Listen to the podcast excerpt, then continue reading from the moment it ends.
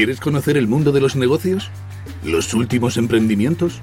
La mayor aventura empresarial de la radio con Marga de la Fuente cada miércoles de 6 a 7 de la tarde en Patenta tu éxito. Estás invitado.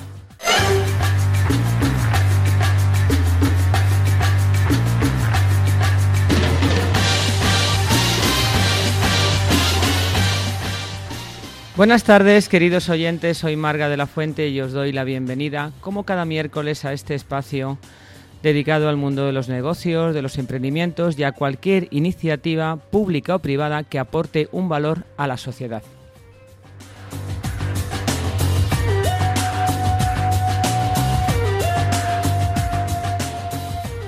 La salud, los pacientes, los familiares, que tanto nos preocupan, estos médicos y estas asociaciones que han estado al pie del cañón, siempre, siempre están al pie del cañón, pero ahora en esta pandemia más que nunca y dándolo todo. Hoy hablaremos de salud. Hablaremos de cirugía vascular y endovascular, su diagnóstico y tratamiento. ¿Cómo han sido tratados este tipo de patologías durante la pandemia en enfermos que han tenido COVID y otros que no lo tenían, pero que necesitaban también ser atendidos? Pacientes y familiares. Vacunación para enfermos crónicos. Hoy tenemos un programa muy, muy interesante y que creemos va a aportar mucho a todos nuestros queridos oyentes.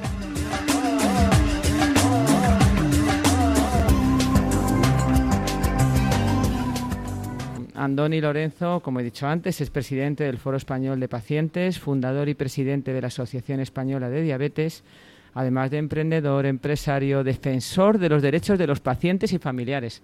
Muchas cosas, Andoni. ¿eh? Bueno, la vida que te va, te va llevando y arrastrando a, asumir esta responsabilidad y esta actividad. Pues cuéntanos algo, ¿cómo llegas ahí? ¿Cómo llegas a ser eh, presidente de este Foro Español de Pacientes y de esta asociación española?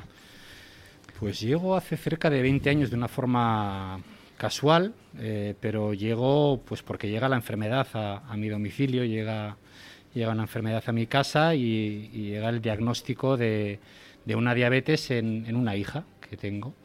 Eh, a los 16 meses a mi hija le diagnostican diabetes, pues el típico síntoma de que la niña, pues eh, el pañal pues cada vez pesa más, parece que orina mucho. Bueno, pues mi mujer le lleva a la consulta y, diagnostican esta enfermedad. ¿no? Eh, bueno, pues para la familia y para mí fue un shock. De hecho, siempre comento eh, que lo primero que hice cuando acudía a, urgencias fue preguntar si mi hija se iba a morir, cuando me dijeron sobre la diabetes porque desconocía completamente esto. ¿no? Y arrancas en, en ese en el mundo de, la enfermedad o en el mundo de la asociación, pues porque como me imagino, bueno, como todos los padres, ¿no? Cuando, te diagnostican una enfermedad, pues lo que quieres hacer es aprender, saber, ver de qué forma puedes atender o cuidar mejor a, tu hija. Y, un día, pues en, la consulta del médico, la enfermera nos dijo, bueno, ¿por qué no acudís a la, asociación que hay en, tu ciudad? Y, eso hicimos, ir un poco con esa curiosidad, con un shock tremendo eh, porque de repente de tener, siempre digo que la niñez lo que representa es la salud, la vitalidad, ¿no? Y de repente que te digan que tienes una niña de 16 meses con una enfermedad crónica y que tienes que pincharla seis veces al día y los dedos unas diez veces, eh, pues, pues quedas en shock. Bueno, acudes a una asociación y de repente te encuentras con gente de tu misma, de tus mismas inquietudes y preocupaciones. Eh, hablas con otros padres, con otras madres y te hacen ver que la vida sigue, que, puedes tener eh, una vida normal, simplemente tienes que cambiar unas ciertas rutinas, unas ciertas pautas. Y, como se suele decir, y coges el toro por los cuernos y, haces que la vida continúe, ¿no? Te vas implicando y, como dices, pues yo soy una persona inquieta, soy empresario de profesión y un día me dicen, oye, ¿y por qué no te pones aquí de presidente? Y, bueno, pues entiendo que con mucha ignorancia por mi parte dije, bueno, pues si dirijo una empresa, una asociación tampoco será nada del otro mundo y la verdad es que sí que es. y, arranqué ahí, en una asociación pequeñita de diabetes en, Álava, en Vitoria. De allí pasé a la Federación del País Vasco. Eh, luego en un viaje a Madrid que me tocó ir, pues acaba de dimitir el presidente de la Federación Española de, Diabetes y me propusieron para ser el presidente de la Federación Española. Y siendo presidente de la Federación Española formábamos parte del Foro Español de Pacientes y, y bueno, también me propusieron para ser presidente del foro y, aquí estoy. aquí estoy, pues con, con una, yo suelo decir que de, un problema eh, tan grave y tan tremendo para, para, para, mí, para mi familia, pues ha surgido algo bueno, pues que hay que ver siempre el lado positivo, ¿no? Algo que es, eh, para mí, que se ha convertido en algo vocacional, ¿no? Que es el poder ayudar eh, pues a las personas, a los enfermos, a los familiares, ¿no?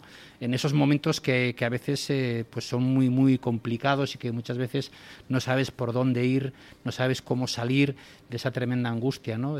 cuando de repente llama a tu puerta la enfermedad, ¿no? Y, bueno, y, en mis ratos libres, porque ya no son los libres, ya son muchos ratos, pues me dedico, me dedico a esto, ¿no? A, ayudar, ayudar a las personas y como dices a los familiares. Y además encima siendo la diabetes una enfermedad crónica de por vida que nunca se te va a quitar, porque una vez que ya la padeces, entiendo que la tienes siempre, puedes eh, mantenerla, eh, tener una buena calidad de vida, pero siempre vas a ser eh, un paciente crónico. Eso es, sí, sí. Yo, yo cuando estaba en la presidencia de la Federación Española era muy frustrante porque recuerdo que fue hace 6, 7 años eh, y me acuerdo cuando llegaba el Día Mundial de la Diabetes, daba ruedas de prensa hablando de que en España había 4 millones. Yo cuando terminé la presidencia, que fue el año pasado, estábamos superando los 6 millones. Entonces es frustrante porque, porque bueno, yo creo que no hay una, una, patología más prevalente en España que la, que la diabetes, ¿no? Y con todas las complicaciones que, que, que uno puede tener si no toma las precauciones ni sigue las indicaciones del médico. Y y te das cuenta de que hay poca concienciación por parte de la población en general, que, estás en una cafetería y escuchas a una pareja que está hablando y que le dice, no, yo tengo un poco de azúcar. Y claro, tienes que decirle, oye, no tienes azúcar, o sea, tienes diabetes y la diabetes es una enfermedad compleja y a veces es muy dura. Y lo que tienes que hacer es tomártelo en serio y hacer caso a tu médico. Pero bueno, pues estas cosas que, a veces banalizamos, ¿no? Eh, lo del azúcar como si fuera un colesterol o algo así y efectivamente, es una enfermedad que si, tienes una prediabetes puede revertir, pero, pero una vez que ya te han diagnosticado es una enfermedad pues, para toda la vida. Sí, que no es para banalizarlo, desde luego, es para tomarlo muy en serio. Sí, sí, sí, Muy en serio. ¿Qué es el Foro Español de Pacientes? Explícanos eh, cuál es la finalidad, en qué consiste, cuáles son vuestros objetivos. El Foro Español de Pacientes, yo suelo decir, claro, me, muevo en el mundo de los empresarios, eh, pero yo suelo decir que es la patronal es la, gran organización que, abarca a todas las asociaciones y federaciones de pacientes de España. Somos el interlocutor eh, directo con el Ministerio de Sanidad y con las consejerías eh, autonómicas. Y, bueno, y la, vocación pues es, básicamente es la de poder influir eh, y poder aportar pues todas aquellas cuestiones que todas las asociaciones de pacientes nos trasladan, ¿no?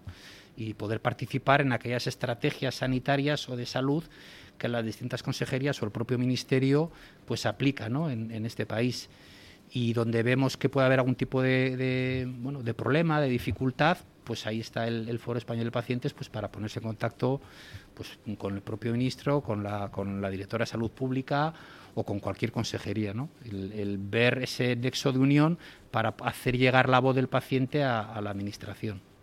No es fácil, ¿eh? Es lo que iba a decir. ¿Y tú crees sinceramente que se tiene en cuenta que las administraciones eh, escuchan al paciente o escuchan a estos foros del paciente?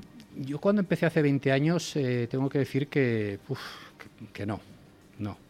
Eh, ahora mismo mm, estamos en un momento en el que sí que reconocemos que por parte del sector privado eh, y por parte de las sociedades científicas, de los médicos, sí que eh, se tiene muy en cuenta eh, la participación y la voz de los pacientes.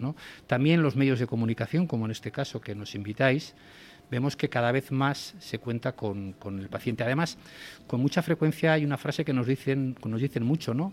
Y es que el paciente es el centro del Sistema Nacional de Salud. Sin embargo, eh, la gran asignatura que tenemos pendiente es precisamente la participación en la Administración, en tanto en el Ministerio de Sanidad como en las consejerías de, autonómicas. ¿no?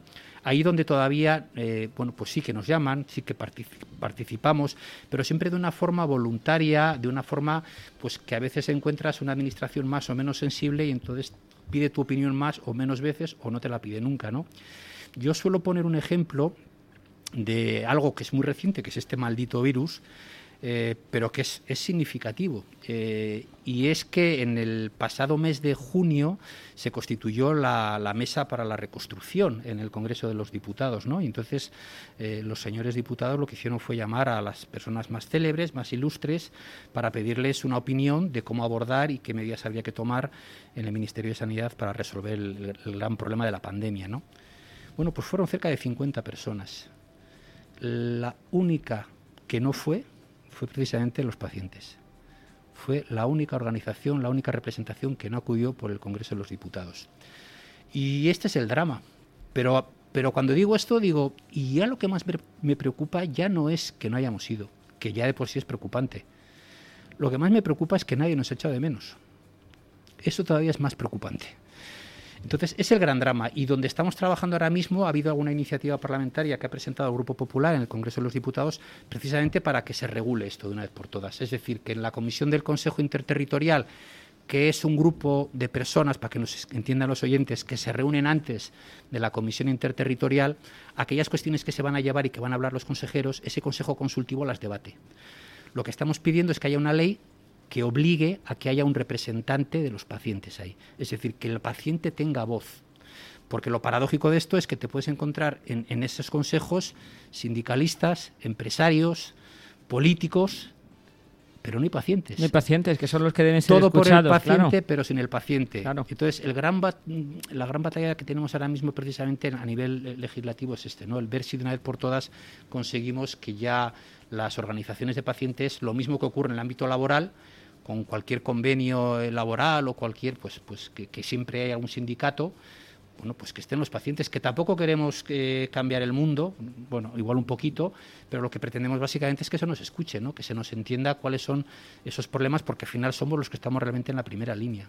Absolutamente de acuerdo. Y sacaros de la ecuación es absurdo, o sacar de la ecuación al paciente, que es el que está padeciendo la situación y el que tiene voz y debe tener voto en la situación, ¿no? Es, es el modelo paternalista de, de, hace ya bastantes años, ¿no? Que, que, bueno, parece que los demás saben más que tú, que tú eres el pobre paciente ignorante, que no sabes. Y yo siempre digo que las, las asociaciones de pacientes se han profesionalizado muchísimo, entendemos muchísimo de nuestra patología, sabemos lo que, lo que ocurre, lo que pasa, y hemos madurado, no somos guerrilleros que estamos... Eh, reivindicando ni en la trinchera. somos gente muy, muy educada, muy formada y bueno, lo que pretendemos o lo que, lo que pedimos es que cuando se vaya a tomar algún tipo de decisión que afecten precisamente a los pacientes, pues se nos escuche, nada más. y además será bueno porque mejorarán las cosas también y tendrás eh, una visión o una perspectiva muy necesaria. Nos ahorraríamos muchos problemas. Y sí que hay que cambiar las cosas. Yo creo que hay que ser eh, luchador y bueno, yo creo que todos los que estamos eh, en el mundo empresarial, profesional, médicos o profesionales de cualquier índole, lo que no debemos es tirar la toalla.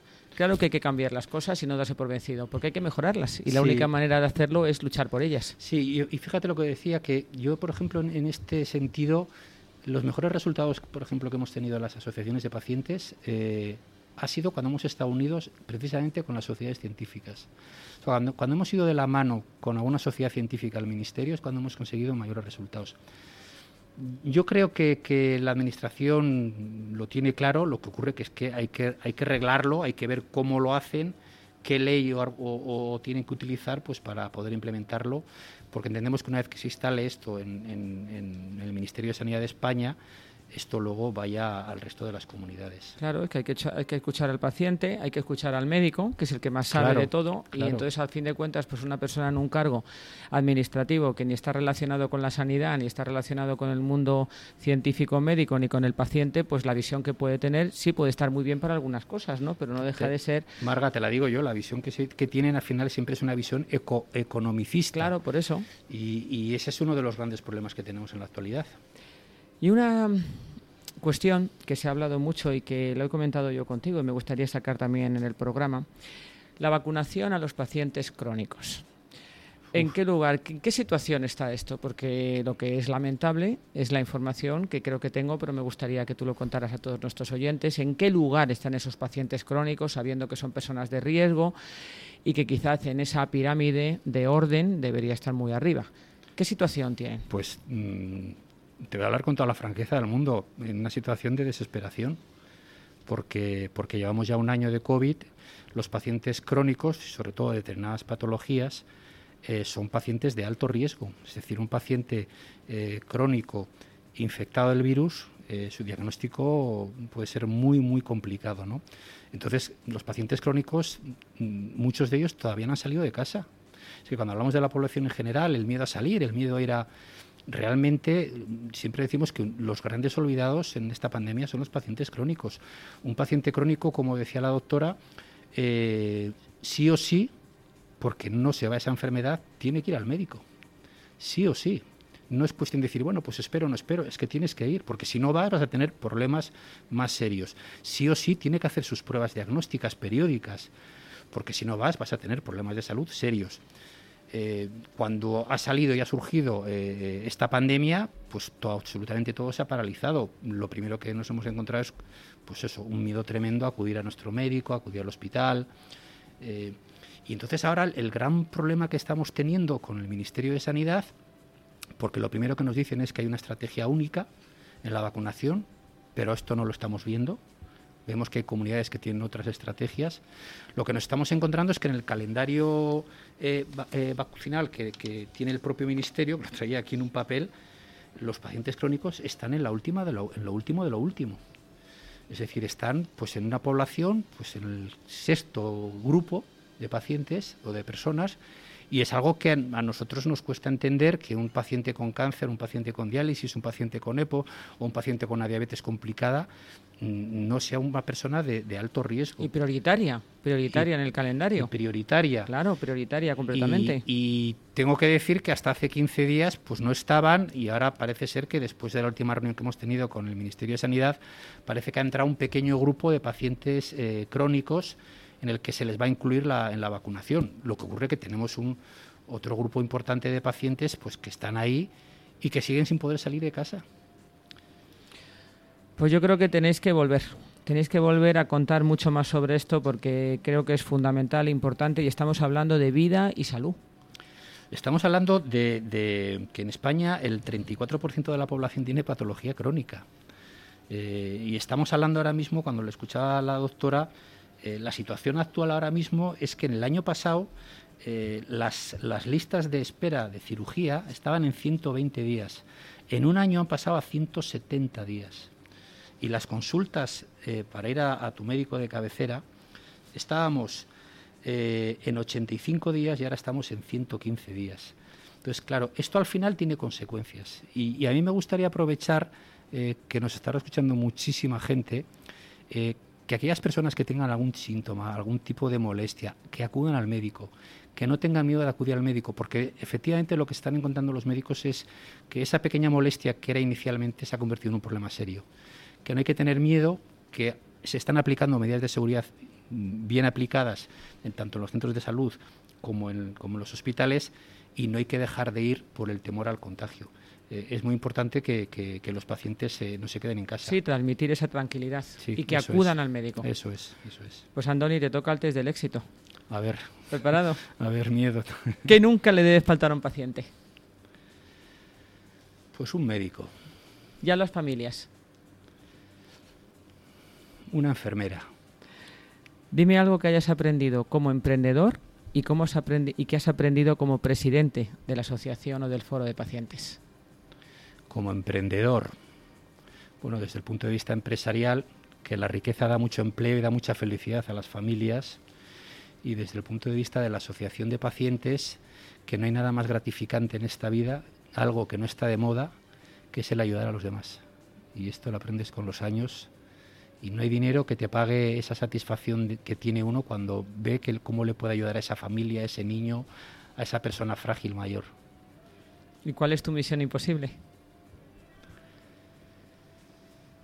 Pues supongo que conseguir la, mejor sanidad para, este país, la mejor sanidad del mundo, ¿no? Que todos los pacientes en España eh, presuman de, que tenemos la mejor sanidad de España, del mundo, perdón. Y que sean atendidos y escuchados. Claro, ahí está que para eso tiene que ser la mejor. Porque doctoras y doctores buenísimos, aquí tenemos la Los tenemos, los Vamos, maravillosos. Tenemos, grandes, grandes profesionales. Y además lucha, gladiadores casi, porque fíjate cómo se han enfrentado a... Sí, es que el, gran problema que tenemos en España con la sanidad, eh, el gran problema, es verdad que tenemos un gran sistema nacional de salud, una gran sanidad, pero el gran problema que tenemos es la gestión pues asistencial. Ahí es verdad, estoy de acuerdo. Ay, tenemos una complejidad en España muy grande y, y hay mucho por hacer. Pero vamos a hacerlo, ¿eh? Bueno, no nos vamos a dar por vencidos. Nosotros es una cosa que demandamos. Un pacto, por la un pacto por la sanidad en España. Esta, esta misión imposible va a ser posible. Con mucho esfuerzo y todos unidos. Muy bien. Muchísimas gracias, Andoni Lorenzo. Ha sido un placer tenerte y gracias por el esfuerzo de venir desde tu casa aquí al programa. Por invitarme. que también esta es tu casa, ¿eh? Encantado. He venido Doctora muy a gusto. Mercedes Guerra. Muchas gracias, Marga. Un placer tenerte aquí. Estar aquí de verdad. Con vosotros. Sois un orgullo. un orgullo para todos y a nuestros oyentes que son estupendos, maravillosos, que pues gracias a, eso, a ellos estamos aquí y podemos hacer cada miércoles el programa y tener a estos magníficos invitados. Pues que paséis un feliz puente, feliz Día del Padre, San José, Josefas y de todo. Y cuidaros mucho, pero también disfrutar, que hay que hacer un poco de todo. Hasta el próximo miércoles.